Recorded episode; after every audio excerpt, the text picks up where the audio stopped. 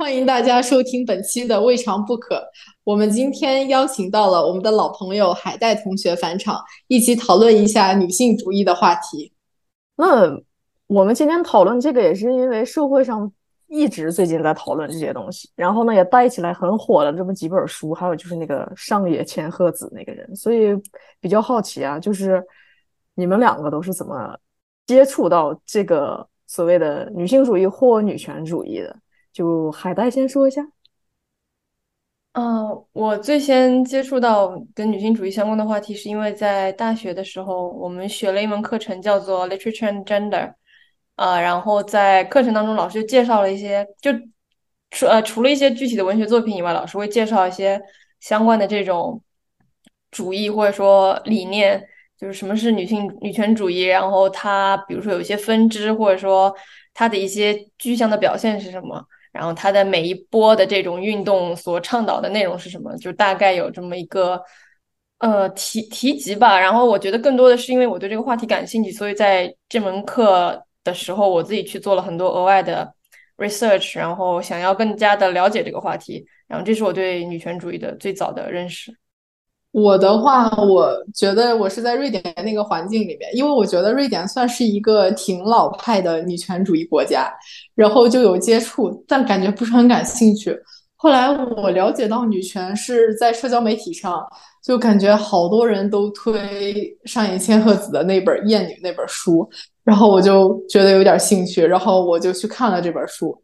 但是其他的关于就是女性主义或者女权的作品，我也接触没有很多。然后我对这方面就感觉不是很了解，就大概知道一个概念这样子。我也是大学接触的，但是我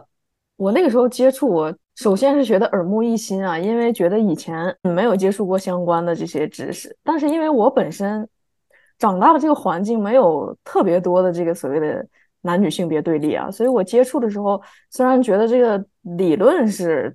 知识性方面来说是个很新的东西，但是我并不觉得它的概念是很新的，因为我从小是没有说被指派说你必须要纯粉的，你必须要怎么怎么样，因为他们也知道，就是因为我的外表吧，就不是那种是吧，typical girl 是吧，所以其实我。我对这个的自我认知也是本来就没有这么多的对立可言，所以我是又有一些理论上的认知，然后自己的生活经历上也觉得，嗯，跟这个理论某些地方是契合的，就大概是这么一个过程。但是后期我就没有怎么去研究它了，因为我觉得它有点有点子激进来着呢。嗯，为什么激进是使你觉得它就你对它没有那么感兴趣的原因呢？嗯，因为我觉得激进首先是很情绪化的，我不太喜欢就是特别情绪化。我我不喜欢无理的情绪化，我喜欢说理的，就是那种过程。但是好像在我后面越来越看这些东西，就是我就觉得后面的东西好像不是太能帮助所谓女性保护她们的权利，或者说是给他们更多的这个怎么说呢？社会上的支持啊等等的。我甚至认为那是一种变成了一种。不仅仅是情感上的枷锁，而且是这种 ism 的枷锁嘛。我是觉得太激进了，什么事情太激进了就都不太好。然后那时候不正好，哎，说到这个学浪漫主义的事情，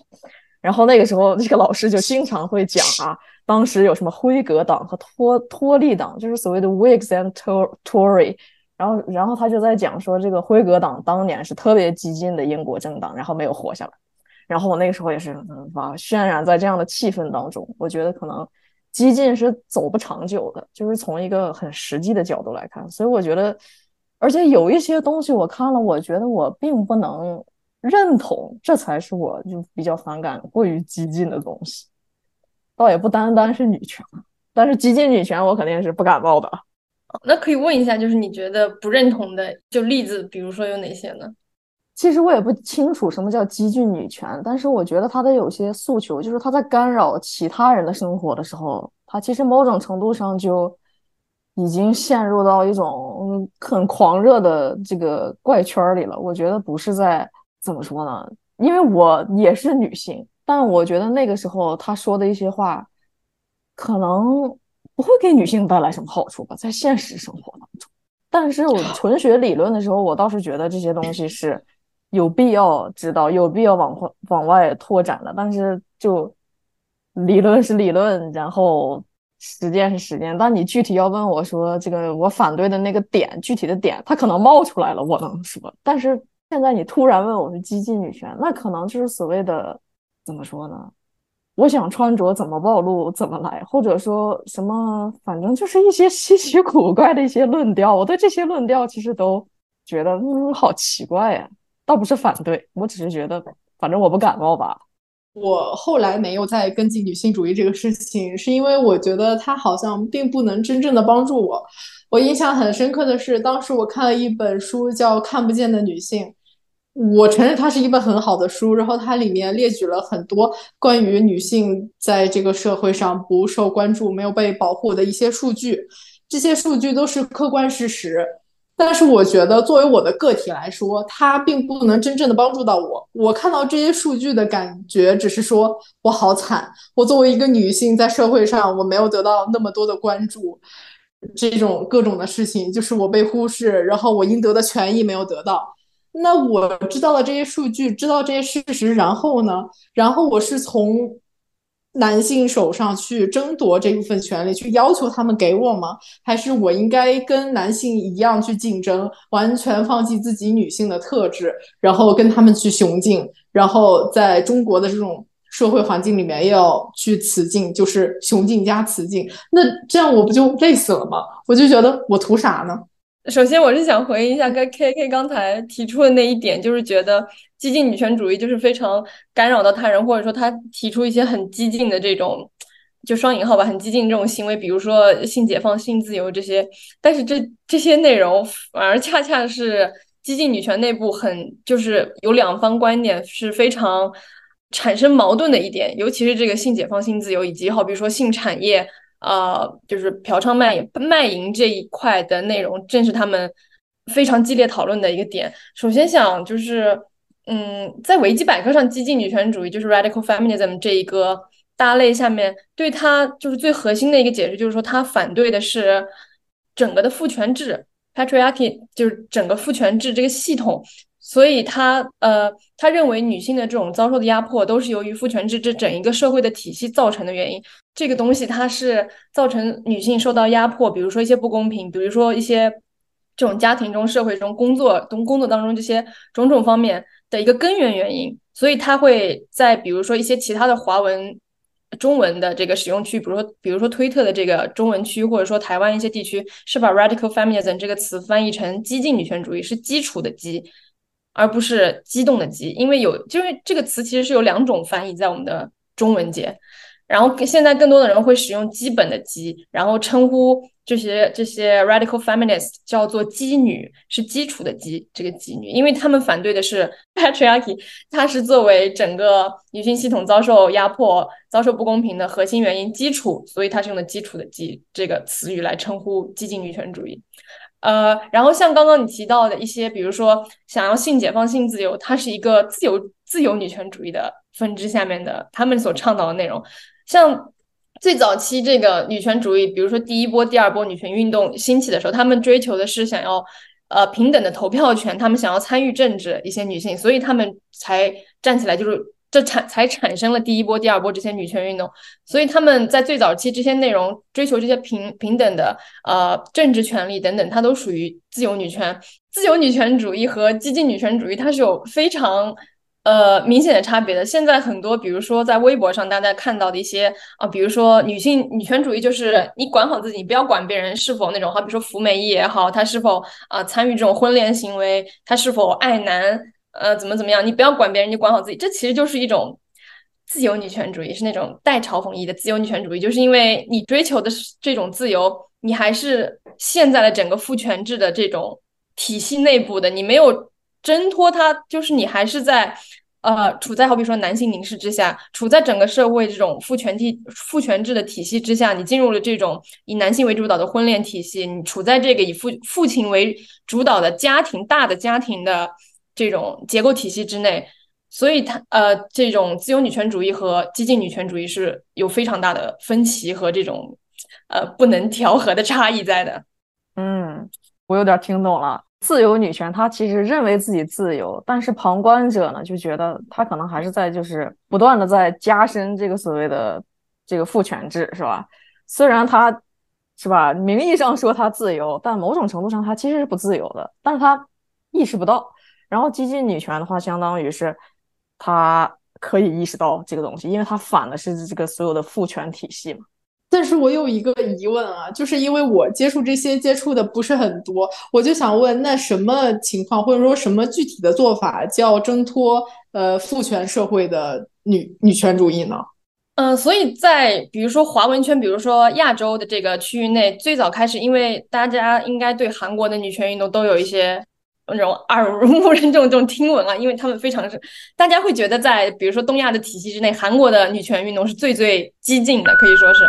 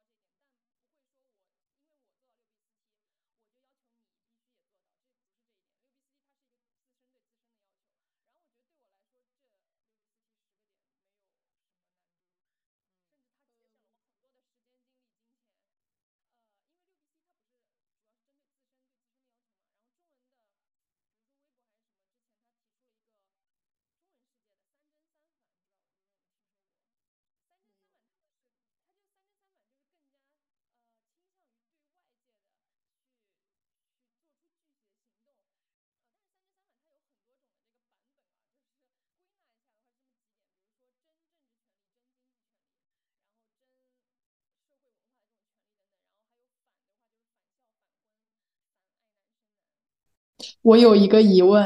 嗯，你说女女性主义或者女权主义，它最归根结底的一句定义应该是什么呢？我觉得是因为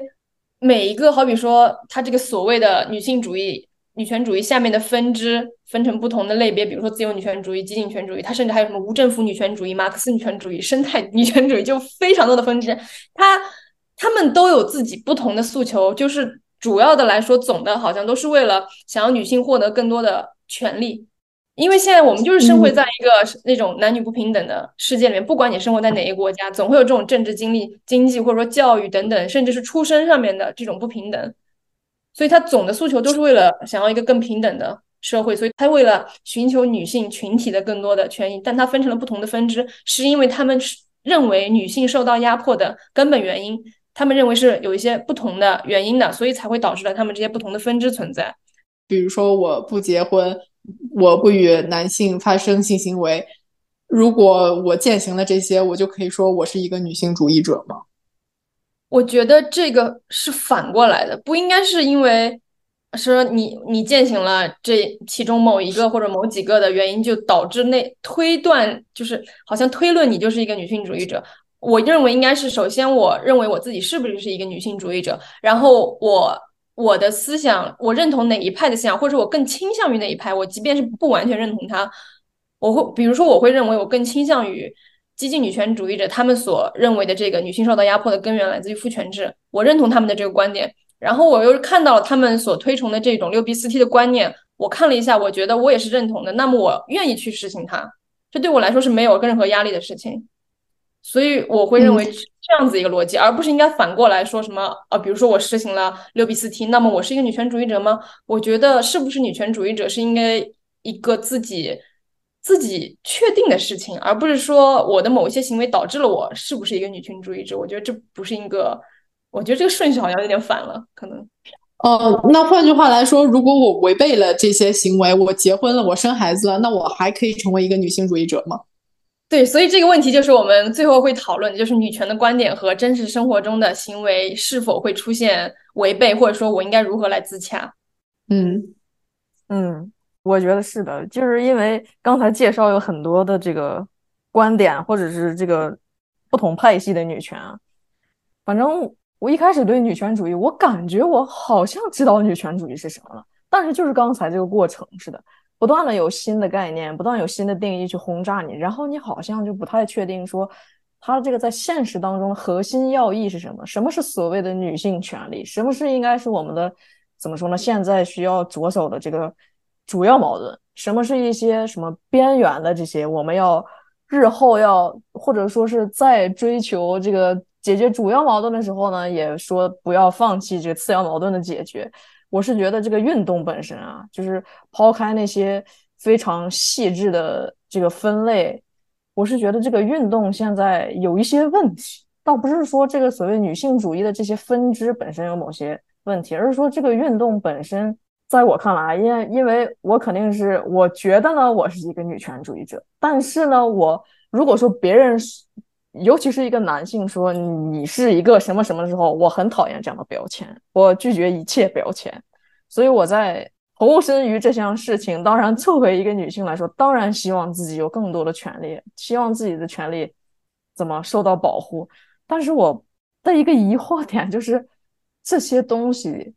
真的能够拓展我的权利吗？我觉得我是一直在这个矛盾当中前进。就像我刚才说的，我说这个我对激进的东西不太感冒，但是一方面呢，转念一想，又觉得没有这些激进的东西，你的想法是不可能得到新的拓展的。我是觉得，在就是一开始争取这个普选权的运动当中，你会发现很多的女性也不支持这项运动，但是后来她们无意之间获得了这项权利的时候，她们高兴吗？当然高兴。我觉得我现在可能处于历史洪流当中的。那一部分人，就是我意识到这个运动肯定对我有益，但是我不愿意去参加这个运动，因为我对他的某一些怎么说呢，使用的手段，还有他的一些情绪表达，还有一些他细致的理论，还有他内部的一些纷争，我觉得是有问题的。但是我觉得人要往前走，这些激进也必须存在。就是我比较反对的是那种所谓的二元对立，这也就是我觉得为什么。所谓的激进女权有问题，有问题在这里，他把问题想的好像过于二元对立了。我觉得女性所产生的就是女性现在被压迫是一个诸多方面的原因。然后呢，他把他抓住了一个主要矛盾，说是这个男权体系。那我觉得，就像你刚才就是我们之前也有讨论过，这个是有生物性的基础在这里的，同时呢，也有后期社会的这个所谓的 social construct 在影响。我觉得这是一个非常复杂的历史问题、生物问题、社会问题，但是某些就是在所谓的主义进化的过程当中，不可避免的要把这个东西先非黑即白，然后把这个东西先立在那里，人们才会去思考这个问题。但是问题在现实当中不会是这么非黑即白或这么简单的，所以我是比较不感冒。这些所谓的 ism 和这些所谓的标签，或者这些所谓的话题的，这是我的那个点。但是我并不反，并反对说各种各样的派系去争夺权利这件事情。嗯当我和我的男性朋友去讨论女性主义或者女性权益的时候，他们会跟我说：“呃，这跟女权没有关系，这是因为国家对人权的保障不够。就如果不是女性，在一个基层的男性，他有一些权益同样没有得到保证。”我觉得他的这个说法有一定的问题，但是我又找不到问题所在。他好像在转移一个矛盾，所以我有的时候就会比较困惑。他总是会把女性权益的缺失去转嫁到阶级矛盾上去。那就说说到正好说到点子上，因为有一种女权主义的 分支叫做马克思主义女权女性主义，他他就是说，他说经济的不平等、劳动力剥削，还有。资本主义才是导致性别不平等的核心原因所在，所以他强调的是阶级这些就不同阶级之间的差异，才和性别之间的差异产生了互相作用。然后他强调性别之间的压迫是来自于经济方面的原因。然后，但是我觉得像你刚刚说一点，你跟你的男性朋友讨论这个问题，他们认为，好比说低层的低层阶级的男性同样也面对着很多的这种权利上的缺失，或者说等等不公平的问题。但我认为。这种是有转移话题的这种嫌疑，就像我们在讨论 Black Life Matters 的时候，啊，然后好比说就有一些棕色人种或者说这种亚洲人就说啊，来这种 White Life also matters，然后一些白人这种，比如说低呃层次阶级比较呃，好比说低阶级的白人男性，他们就说哦，But our like White Life also matters，就感觉像在模糊重点。我们明明是在讨论这一件事情，我们在讨论这一个对象，你却把这个对象转移掉了。并且我觉得，不论如何来说，男性，尤其是一些比如说经济欠发达地区的男性，他还是占了便宜的，因为你可以考虑那个地方的出生率、男女比例的那种性别差异，他他甚至可以出生那个地方，比如说跟他一起同在同一个阶级的，甚至女性都无法出生呢。呃，这个情况我是有所了解的。我觉得他们有受到一定的反噬，就是因为他们出生了，所以在农村里面那些欠发达地区男性特别多，以至于他们讨老婆这个事情很困难。然后以至于在当地女性是很吃香的，他们可能不需要很好的条件，他们就可以结婚，就可以嫁一个人。如果单从结婚这一个维度来说的话。就是他们为他们的这个男性身份遭到了反噬，他们以为他们这个男性的身份就很光宗耀祖，但是他们光宗耀祖的根源是因为这个男性可以被传递下去，但是他们作为男性的身份来说，他们突然发现他们男性的身份并不能被延续，呃，所以这又回到了激进女权主义的核心啊，他认为问题就在于整个父权制体系啊，所以他们就想推翻整个父权制体系，然后这不仅仅是为了女性能够获得更多的权利。像你刚刚说的那样，那些男性，他们如果是存生存在这一个没有父权制体系的社会环境当中，那么他们就不会出现现在这种问题了呀。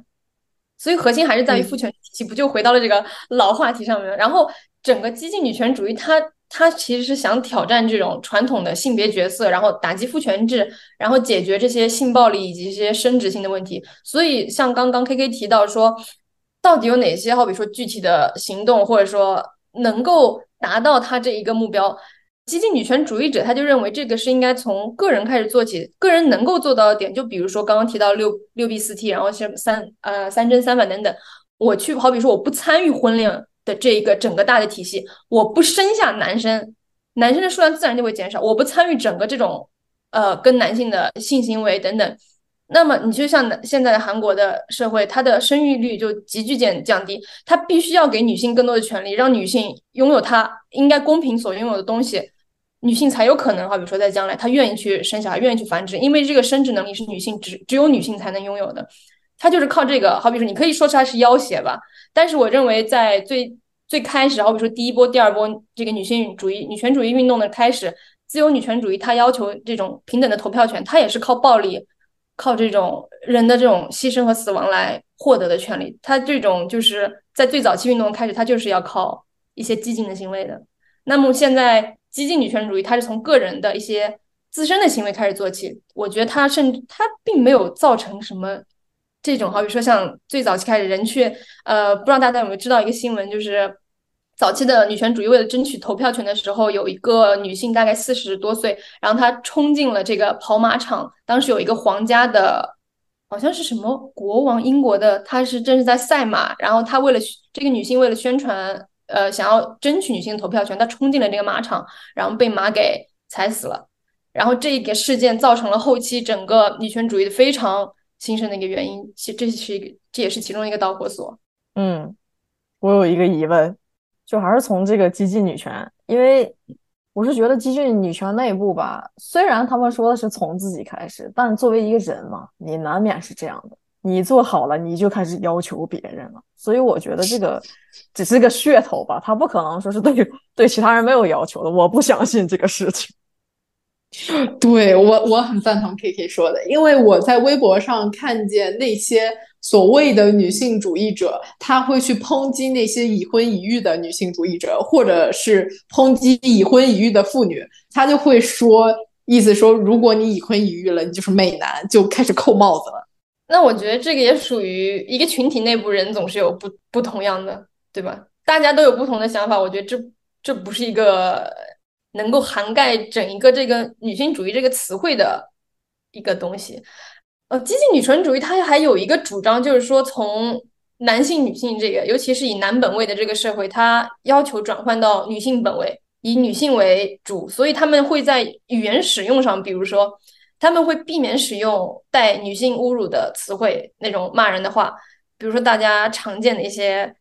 能够立马想到的一些骂人的话、下流的脏话，都是带女性生殖器官或者说带母亲的一些话。然后，激进女权主义者是非常有意识的在避免使用这些女性侮辱词，呃，而且他们会在一些突嗯词汇上，比如说会使用像“父母”这个词，他们会说成“母父”，就是以女性为本位。然后，我觉得这是一种嗯，怎么说？是它其中的一个具体实施的方面而言。但是如果有一些其中的，好比如说自称为女性主义者的人，他去抨击了这个婚女，或者说是一些非激进女权主义者等等，我觉得这是个人行为。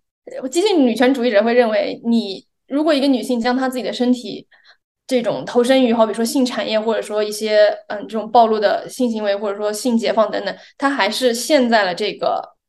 男权的这个文化体系之下，你满足的是男人的眼球，你满足了他们的胃口。你你把你自己化作成了商品，虽然你自己可能并不这么认为，你觉得我是在解放我自己身体，我在自由的使用我自己的身体，我对我身体有自由的自由的掌控权。但实际你可以从男性的角度去考虑一下这件事情，他们会高兴还是会怎样呢？他们会不高兴吗？他们当然会高兴了，因为对于他们来说，这是满足了他们的男性凝视，满足了他们的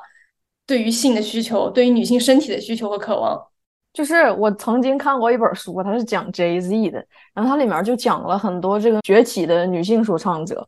然后说这些女性说唱者呢，也是一开始有这样的一个争论，就是我在语言方面，因为说唱嘛，不是兜里边都是什么 bitch 啥的，然后他们就说啊，我我是女权主义者，我就不用这些侮辱女性的词了。但是后期有一些特别火的，好像就像那个麻辣鸡，是吧？他就说：“我就要用这个词，我就要用这个词，让它变成女性权利的象征。”但我觉得这个语言可能就是一个语言是一个游戏，你赋予它什么概念，它就有什么概念。但是可能最开始这个词，它确实有，是吧？男人创造了这个词，就是要贬低女性。你刚才说的这个性产业，这个很多的人他说自由的。展现自己身体，利用自己的身体，其实某种程度上是对自己权利的这么一个肯定。然后激进女权会反驳他说：“如果你这样做的话，某种程度上你还是被男男性消费的，所以还是没有冲破这个所谓的男权系统。”但是我有想啊，就还是我刚才那个点，就是为什么要活在别人的看法当中？就好像还是有一些自由女权的那种想法，就是。我活我的，他还想什么爱咋咋地的那种感觉，就是怎么能够转换一下这个东西？嗯，所以这就正好提到，在上野千鹤子他之前出版那本书叫《始于极限：女性主义往复书简》那本书里面，他就提到说，提到一句话说，强调女性具有能动性，自愿成为性客体是性产业的陈词滥调，因为女性的能动性可以为男性的性欲免责。因为如一旦女性她承认了自己，一旦女性声称我是对自己身体掌有完完全的使用权，我完全拥有我的自自由意识来，呃，比如说投身性产业，或者说成为一个被凝视的对象，那么对男性来说，他就不需要负这个责任了，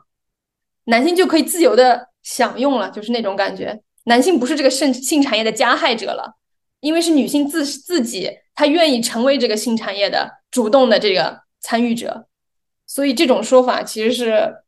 他他认为是非女权的。然后，所以他就说，上海千鹤子就提及说，上社会社会学领域有有一个两难的问题：结构还是主体？主体作为个体，越是坚持自我决定，那么结构就越能被免责。嗯，他是我觉得这个是底层逻辑，就是这好像也不是一个这个所谓的男权社会的问题，这是一个。怎么说呢？不，我们如果把这个难去掉，这是一个社会问题，就在各个领域都是这样的，不仅是在性别领域。就比如说，我自愿声称我加班，那么这个老板就完全不需要为我的主动加班付任何的钱，他不需要为我的主动加班负任何的责任，这是一个结构性的问题。对对，这就像那个资本主义早期扩张似的，我给你带来了技术，就是你回头看的时候，一切都可以被 justify，就这个东西很难说，但是就是。庆幸的是，历史是往前走的，而不是往后走的。所以，嗯，Let's see。关于性产业这个话题，其实还有一个就是那个 Dawkins，Dawkins 他也是激进女权主义者，然后他就专门研究这个性产业或者说色情作品等等。他就提出来说，呃，色情作品和女性在现实生活中遭受的暴力是密切相关的，因为在这种色情作品在这些性产业当中，会去色情化。男性对于女性的统治、侮辱以及这种羞辱、虐待等等这些行为，使他变得是一种色情化，就穿上了色情的这个外衣，形成了一种像那种，甚至会有一些情况下变成了一种艺术品等等。但是这个会对现实生活中女性的地位或者是权利，或者她真实生活的这种生活造成非常严重的影响，所以他是非常反对这种色情作品和性产业的。嗯嗯，所以我觉得我们 touch 到了一个很重要的点，就是所谓。现实当中，就是我觉得女性主义和任何为某一个阵营或者为某一个组织索取权利的运动是一样的，就是你最后是要有一个法律条文来保护你的权利的。你嘴上说说 nobody cares，所以这个东西如何去落实在这个纸面上，成为成为所谓的这个国家层面的一个。共识才是具有法律效力和就是强制力的一个东西，很重要。在中国哈，反正是大多数情况下还是都是比较平权的。然后你要放眼世界一看呢，好像似乎也是这样，但是法律条文上并非如此，就是这么一个现象。还有你刚才说的这个这个产业问题，其实就像那个色情片要不要分级，要不要让成年人看，这好像同属一个大范畴的话题，就是。你当然可以看，但是你在什么情况下可以被允许看？就是好像人嘛，人是一个欲望的集合体，你不能不给人索取欲望的权利，但你不能完全限制他的欲望，要不然这个社会绝对有问题。所以我觉得，就涉及到这个人内心的欲望和他实际上做出的行为当中，就是涉及到这个你刚刚提到这一点，我觉得很有意思，是日本的这个性产业。因为之前我看了一个这个韩国去日本拍的纪录片，他们就去采访这个日本的性产业和他们这种性工作者，还有这种性文化等等。他们就去采访了一个在这个像性服务的这种店里面工作的女孩，这个店是被打造成了像日本电车一样的模式。然后因为经常会有这种日本电车痴汉嘛，就是在电车上实际生活当中会去这种做一些性骚扰，或者说摸女孩，或者说等等一系列行为。然后他这个。店呢，就做成了这个，把里面的装潢都设计成了电车的样子，然后就有女孩子在里面打工上班，就是这些男性客人进到店里面去之后，只要付了钱，就可以合法的带引号合法的对这些在里面工作女孩进行一些就是这种上下其手，对她造成就对她进行一些付了钱合法的 性骚扰，然后就去采访说为什么你会愿意来在这个店里面工作，就采访在里面的女孩，然后那人就说，那女孩就说，因为我觉得。呃，那些男人来这边来我身上解放掉他们那种好比说内心有的这种性性欲望或者说性想法之后，他们在现实生活中就不会再去电车上触犯法律对其他女性造成性骚扰了。但我觉得这完全是一个悖论，你反而是给他们制造了更多渴望的这种欲望的空间，让他们有实施的可能性。他们难道不是来这儿练习的吗？他完全可以是把这儿当做练习场，然后在现实生活当中做的更加隐秘，更能更难被抓住了。我觉得这是一个个人欲望和现实生活当中行为的一个联系点、矛盾点嘛。我觉得他不会啊。一个男性他之所以会去那种地方，他一定是对这个东西很感兴趣，他很想去做。那既然在这里会做，那换一个场景他继续会做。我并不觉得这一部分欲望会被消解。我有一个疑问，就是你刚才说的这个所谓合法，所以他在他在日本是合法的，在那个店里面他付了钱，然后他对这个女孩做这件事情是合法的。但是如果他在现实生活当中在电车上做一些痴汉行为是违法的，所以他们才开设了这种。所以日本的性产业或者说它有这种红灯区或者这种像那种泡泡浴的店，这也是合法的日本产业，因为它的性产业就是这么发达。然后这些地方都是合法的，所以他提供了这么多的场所来让男性去释放他的欲望，让他甚至是可合法的可以用金钱来消费。他是觉得他自己付了钱了，所以他不需要任何道德上或者说心理上的负担，就是这种感觉。我是可以用金钱买到你的身体的的那种感觉。呃，所以我觉得你是在暗示，就是这又符合了所谓激进女权这整套的合法的行为，还是在不断的就是夯实所谓的这个。男权主导的这个怎么说呢？在性世界里还是男权在主导。但我刚才的这个，就是我刚才提起这个法律，其实是，呃，怎么说呢？法律去保护了权利，而不是说法律去避免。你会发现，法律，法律是一个道德范畴很低的这么一个存在。它其实不会想到说是它能够防止什么，它只会惩罚什么。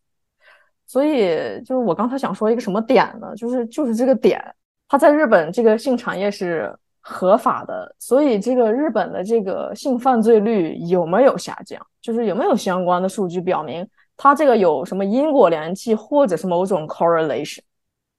哦，你现在突然问我，我也拿不出数据呢。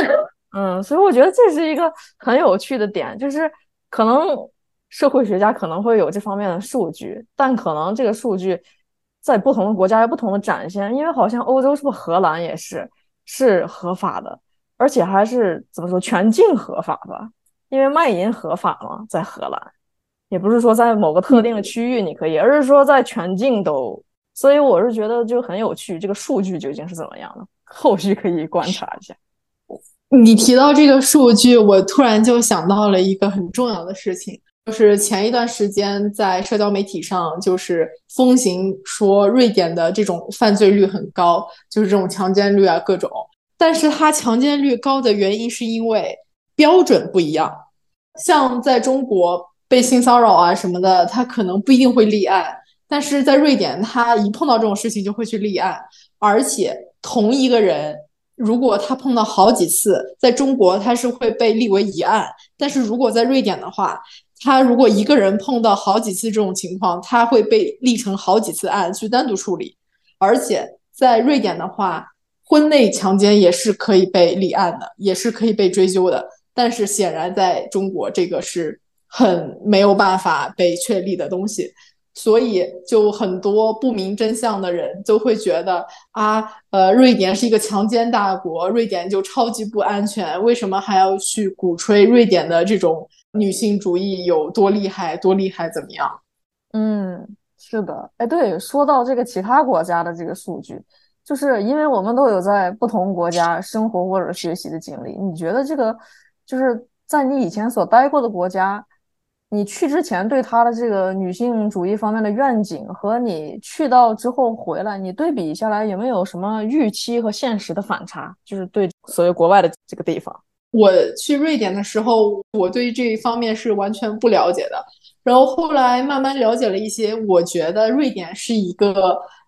可以说很平权的国家了，包括它的育儿假，就是生一个孩子，父母双方可以放四百八十天的带薪假，然后男女双方必须每个人要休够三个月。瑞典奶爸也很有名，或者怎么样。但是我后来发现，即使在这么平权的国家来说，男女也没有做到同工同酬，因为我发现我的工资是比。同就是相同的职位啊，或者之类的那些男性是要低的。虽但是瑞典有一个说，比如说像我们这种产业的话，它女性的比例比较低，在相同情况下，他会去优先女性。他只是想人为的去拉平这个男女性别比例，他并不是说要优先照顾女性。然后包括我之前看过的一个瑞典作家写的书，呃，叫。焦虑的人吧，还是一个焦虑的人。然后它里面就提到了一个母亲，她去做全职妈妈，然后她后面就是入不敷出啊，然后碰到了一些离婚呀，就是呃丈夫出轨呀这种事情。然后我就会觉得，即使在这样一个平权的国家，然后女性的很多权益其实也没有得到我以为的、我想象的那么好的保障。嗯，所以我就想到是之前那个芭比电影里面当中有一句台词，就是说那些就是老白男，他就这个公司的上级领导，他就说 We are not good at, we are not getting better at it, we are just good at hiding it now。就是我们并不是在这好比说男女平权上面做的更越来越好了，就是好比说像一些欧美，尤其是北欧的国家，它看起来好像非常的平权，我们只是更加善于隐藏 这些男女的不平等了。他会在明面上把一些，比如说法律上的一些具体的条目，或者说呃声称是这种呃需要更多女性进入这种职场啊，或者说是一些嗯以前以男性为主导的产业，但是就像你刚刚说的，它还是存在一些，如果你真的生活在那样子的社会环境当中，那样工作环境当中，你还是会发现它有很多不平等的、隐藏的这些不公平存在。嗯，就是就藏的更好了，但是明面上他会做的很好，尤其是像像我们之前在英国的时候也是，就是这些东西你都是可以，好比说你觉得你受到不公平的待遇，然后你是可以去要求，就是为你自己去谋求平等的权利，或者说你是可以。大声说出来这件事情的，但是好比说在一些东亚的语境之内，我们甚至是跟没有任何的渠道去说这件事情。嗯嗯，我是刚才想起一个点，就是你说芭比的那个时候，就是我 we're better at hiding it，就有点像那个那男性这个整个这个所谓的群体，不管我们不管这个男性群体当中的个人啊，就是经过这样的社会洗礼之后，他确实是怕了，这是一个很好的现象。但是呢？可能作为个体来说，他们就有一些想法了。他们觉得这个 cancel culture 有问题了，或者他们觉得这个怎么说呢？甚至有的女性，我前几天也是看到有些演员也说啊，it's time to stop cancel culture，就是所谓的这个所谓的掀起的这个运动。我那个时候想法就很复杂，我一方面觉得。这个 culture 本身是有问题的，但是我觉得它的起因就是它的目的是对我有益的，所以我就在这个矛盾当中，我就开始有想法了。说到这个，我又想到有一个话题，就是想跟大家聊一下，因为感觉尤其是在欧美的这种娱乐圈啊，或者说政治圈等等，他会，比如像川普之前嘛，他不是被挖出来他在就是竞选之前，他曾经有过这种就是侮辱女性的丑闻嘛，比如说对女性说一些很不尊重的这种下流的话，或者是这些行为，然后我就想到。就比如说放到我们现在来看，有一些这种像是去呃翻旧账，而像那种挖坟一样的感觉，去翻人家以前的，嗯，就不，我不是针对川普这件事情，我是觉得，比如说现在网络上去扒一个人怎么样的，去翻他以前的这种言论，然后说他他是这种，比如说种族歧视，比如说有性别歧视等等，去指责这个人，然后导致了一些比如说 cancel cancel culture 之类的问。后续结果，我就会有一点疑惑，因为我认为人的思想是在不断的发展和改变当中。你可可能是这种越变越好，或者说怎么样，但是你不应该拿一个阶段他的一句话这种言论来定义我这个人现在的这个行为。我觉得这种是好像是不太恰当的，因为就我自己个人来说，我也觉得我的思想是在是在自己的不断学习当中才慢慢产生变化。好比说越来越好，或者说越来越。开放一点，或者说越来越呃这种保守一点，我觉得不应该拿我某一个阶段的言论来定义我现在这个人，所以我认为这种去翻旧账的行为是我不是很赞成。我同意，我也不赞成这个翻旧账的行为，因为我觉得是动态的，就是人是复杂的。即便我在这一刻是这个想法，你都不能保证说是我的想法是会更加的朝着这个方向走，还是会向着更好的方向走，就更别说我以前。是把？陈麻子烂谷子的事儿拿出来，现在想要 cancel 我，我觉得是有这个问题的。但是可能就是就事论事来说，如果说他有这个想法，就给他指出来。我觉得这个 cancel culture 本身是问题，是在那个所谓的社会发酵这个阶段，他才把这个人 cancel 掉了。但是这个出发点是很好的，就是你应该指出来，告诉他啊，你这个是有问题的。但是截止到这里就够了，现在就是有点过了的感觉，就是。过在这里了，他会要求一些东西。你曾经说过的一句话，会导致你现在完全就是你不应该存在在这个世界上的那种感觉。对，就把你全盘否定了。我觉得这个是有点问题。呃，那说到这个话题，就是 LGBTQ 运动和这种女权主义，呃，就 intersectional 的范围的话，我想跟大家介绍一个，呃，女权主义者，啊她也是一个哲学家，她叫 Kathleen Stock，她是最最近几年吧，在整个欧美，尤其是以英国为主的这个话语体系之内，非常有争议的一个女权主义者吧，因为她她她自己本人是在。呃，二零零三年到二零二一年之间，在 Sussex 大学任教，她是哲学系的教授。但是他在二一年主动辞去了他的教职。呃，因为整个事件的起因是由于英国有这么一个 Gender Recognition Act，就是说性别认证的法案，就是说你如果想要在法律上修改你的性别，你不需要任进行任何的器官手术或者荷尔蒙治疗。这是零四年的这个法案，就是说你只要证明你对你的 transition、你的性别改变是很严肃的一件事情，you are serious about it，然后你已经以这个特定的性别生活了两年以上，有一个来自官方这个医院或者也好医疗的证明，那你就可以在法案上就法律上去改变你的性别。然后这个法案在二零一零年的时候又进行了一次修订，记得我们刚刚零四年的这个法案已经比较扯了，是吧？但是他在一零年的时候又进行了一次修订，他就说是。This the change would have allowed people of all ages to legally self-identify as a particular gender without the requirements of a psychological or medical diagnosis。就是它允许任何年龄段范围的人去法律上修改自己的年龄，只要你 self-identify，你自己认为你自己是某一个性别，那么你就可以去改。比如说，我举个例子，我现在是一个十七、十一岁的男性青少年，我自己说，我觉得我是一个女孩。我在法律上就可以去改变我的性别，不需要进行的任何手术、任何的荷尔蒙治疗，啊，也不需要那种那那 official recognition 或者之类的，比如说我有性别这个 gender dysphoria 之类的性别认同障碍等等都不需要，我只要说 I self identify myself as a girl，那我就可以去改变性别。所以 Kathleen Stock 他在一八年的时候就在公开的，比如说 blog 或者说他的推特上面就进行了一些反驳，他不他反对这条法案的通过。所以在当时就招致了很大规模的对他的反对和这种就所谓的 cancel culture。他当时还是 Sussex 大学的哲学教授，然后这些反对者，有的人甚至不是这个大学的学生，有一些人甚至不是 transgender people，但他们是 trans transgender activist。他们进入了大学，在学校里面燃放燃放烟雾弹，然后浑身穿成黑色，戴黑色的口罩。啊，另外说一句，当时是疫情之前，所以就是那种戴口罩这个行为，你可以就想象一下，也很。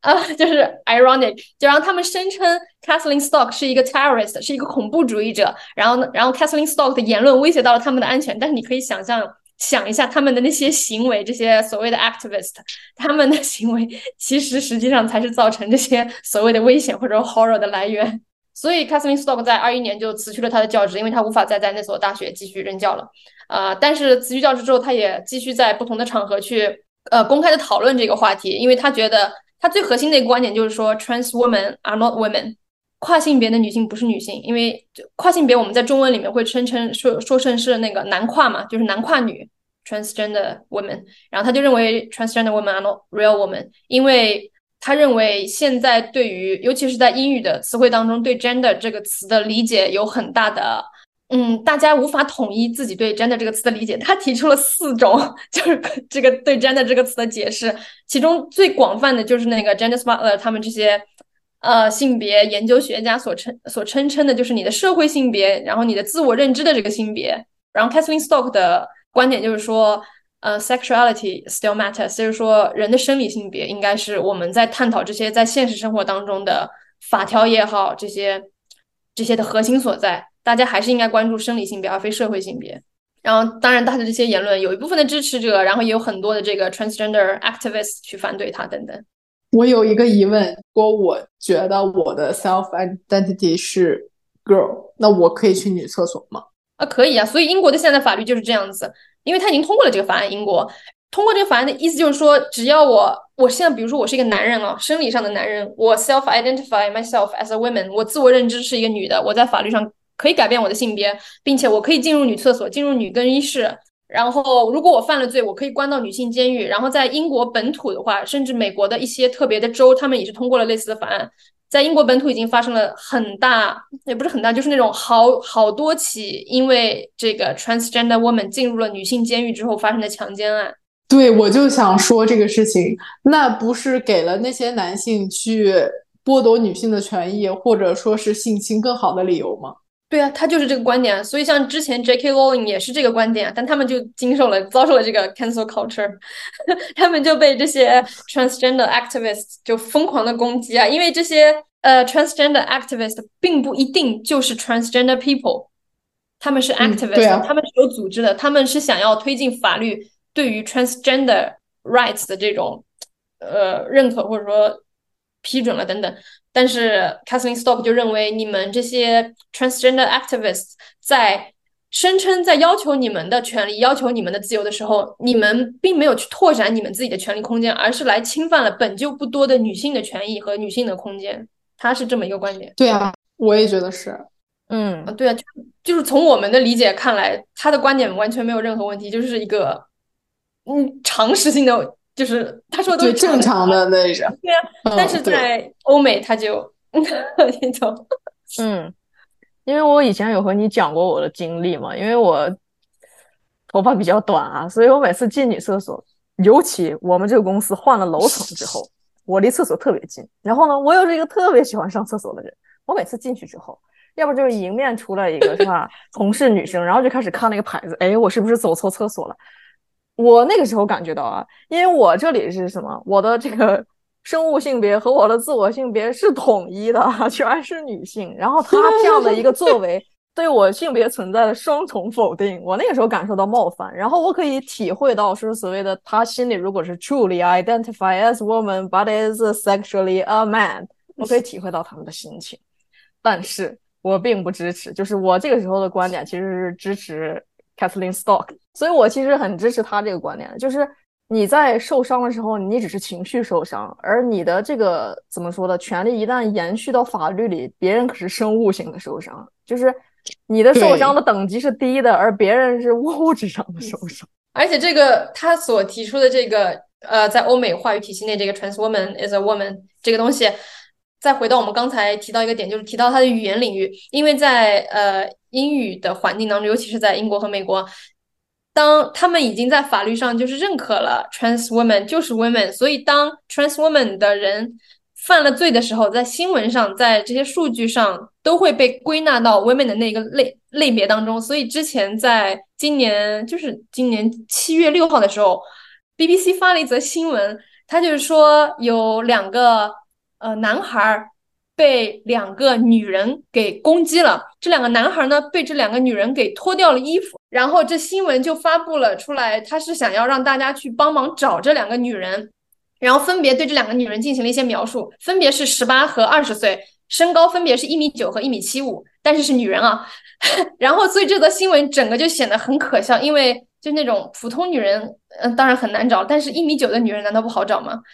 就就就大家可以明显知道，这个新闻里面他所用的 women 指代的这个人其实就是 trans woman，是个男跨。但是因为语言已经这个英语当中的 women 已经失去了它的效果在了，因为当 trans women 归纳到 women 的这个系统当中来的时候，women 这个词就已经没有任何意义存在了。所以 Kathleen Stock 他作为一个哲学家，他是主要研究就是语言方面的，所以所以他就认为语言应该是有他自己独特的能够指代的一个能指所在，所以它才有意义嘛。当我们使用语言的时候，所以当 trans woman 被归纳到 women 这个分类的时候，那么这个语言已经这个词汇已经没有任何作用在了。这是一个，就是我也觉得是一对语言的影响。我刚才在想一个问题啊，这其实是可以结合到，因为这个整个运动其实是很大的程度上是在强调所谓的自我认知。然后女权主义，我觉得所谓的激进，我刚才其实你问我，你感觉你心中的激进是什么？我觉得这就是激进所在。你觉得你认为的只是你认为的，但是你认为的会影响。所谓的现实的，然后呢，某种程度上，这个这个想法其实是就是所谓 Judith Butler 的那一套想法，就是所谓的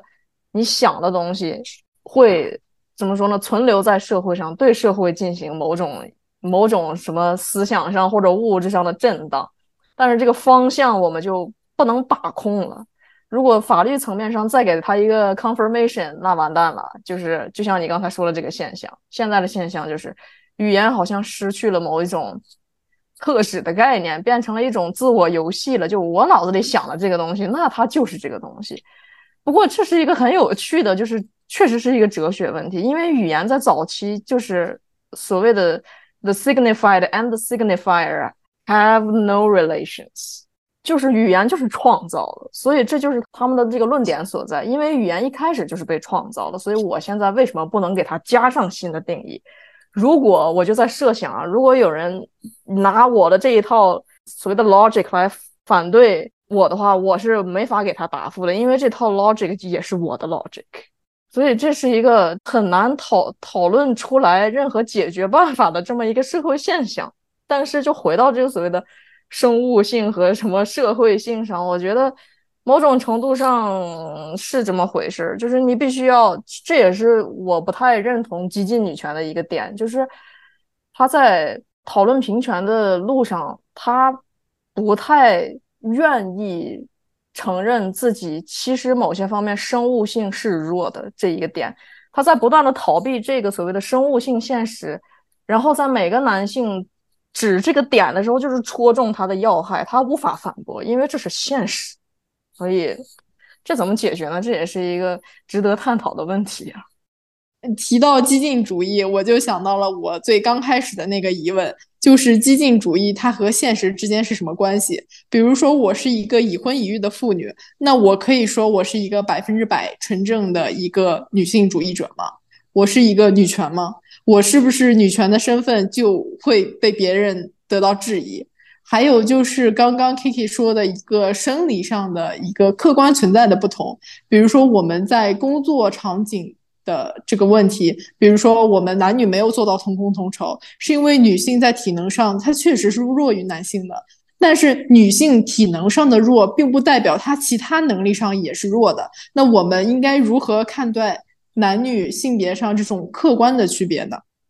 呃，首先我觉得是如何。就是如何自洽吧，你的一些思想上的观点和你现实生活当中你行为上的一些，比如说不同之处。就像你刚刚提到那个例子，如果我是一个已婚已育的女性，我是否还能称自己为女性主义者？我觉得你完全可以称呼你自己为女性主义者，就是那种 if you like。但是我可能会，就如果就我自自身而言的话，我会觉得我会对我自己的要求更加苛刻一点。如果我想要。公开的声称我自己是一个女权主义者的话，那么我会首先要求，因为我认同，比如说我认同呃激进女权主义他的观点，那么我就会要求我自己去做到最起码的，好比说六 B 四 T 这些点吧。但当我没有完全做到的时候，比如说前几年我并没有完全能做到里面的这十个要点，我就会觉得我自己不是一个双引号合格的女权主义者。但是当我可以完全做到之后，我就现在我会觉得我自己的行为和我的思想是完全自洽的。我觉得，当然，好比说有一些人，他刚接触到这些观点的时候，他即便是认为认同，但他生活上不能完全做到这些点，那么人也是一个逐渐改变、逐渐进化的过程。我觉得没有必要一下子上来就用这么严苛的要求来要来来就是控制自己的行为。我觉得。这种想法和现实生活当中都是有一个慢慢自洽的过程存在的，而不是说一上来就要两者完全一致。然后像你刚刚提到，如果说呃，就像男女之间他性别上存在天然的，呃，比如说力量或者速度等等的差异的话，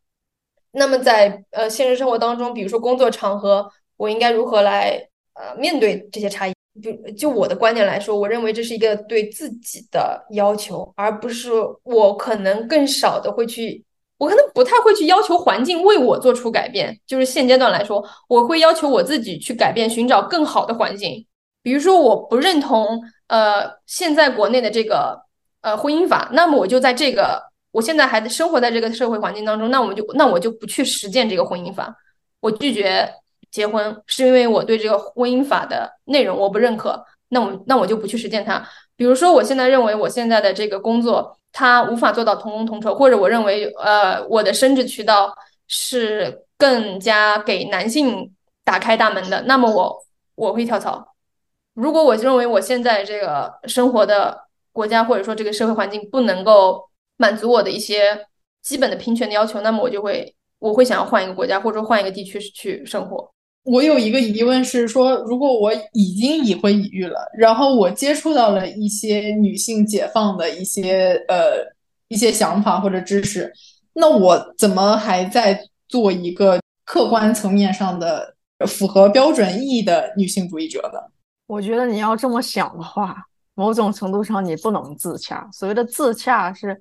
你的认识一定是从你自己油然而生的。你虽然受到外界的影响，但是。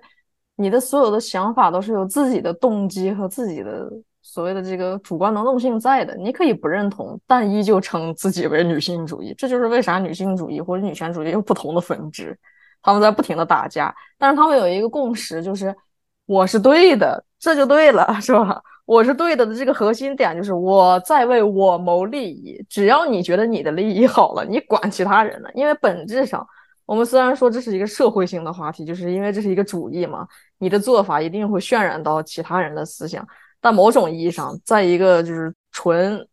个人自由主义的这个社会里、世界里，其实你是最重要的。你管他们呢？你觉得你快活了才是最重要的。就是其实女性主义一定要附属于你这个个体。虽然就是谈主义的时候，我们是社会性行为，但是生活的时候，其实这就是我们。话题要引引向的一个方向，就是所有的现实与主义之争。现实其实和主义，我觉得，我个人判断，我觉得距离其实是较远的。某种程度上，主义只是一种信息来源罢了。因为不同的主义在史历史的不同发展阶段，你会发现有些主义很可笑的。我也觉得，我认为这种主义或者说这种理念，它是一个比较纯粹的东西，它。我不是说它比较完美或者说理想化，我说只是它是一种比较纯纯粹的东西。但是我的生活是很复杂的，我可能会以那个纯粹的主义作为我的目标，或者说作为我去改善我自己的一个方向。但我不会把它的所有的内容当做我自己生活的教条来使用。我觉得是现实生活当中，就像刚刚 K K 说的一样，我是我自己生活的核心。那么，好比说我是一个已婚已育的妇女。我为什么要称呼我自己为女性主义者？如果我只是接触到了这个，我不认同他，我为什么要称呼我自己为女性主义者呢？如果我认同他，那么我会反思我自己的，好比说婚姻或者生活当中是否有跟我的思想现在无法自洽的东西，是否可以做出改变等等。但是我觉得这是一个过程性的东西，我不会一下子要求我就拿这些啊女性主义的教条来来附加到我自己现在的生活上面。那就最在最后，希望大家都能做一个自洽的人吧。我觉得不需要你一定作为一个女权主义者，或者是其他任何主义者，只要你的思想和你的现实生活你觉得可以自洽，那么就万事 OK 了。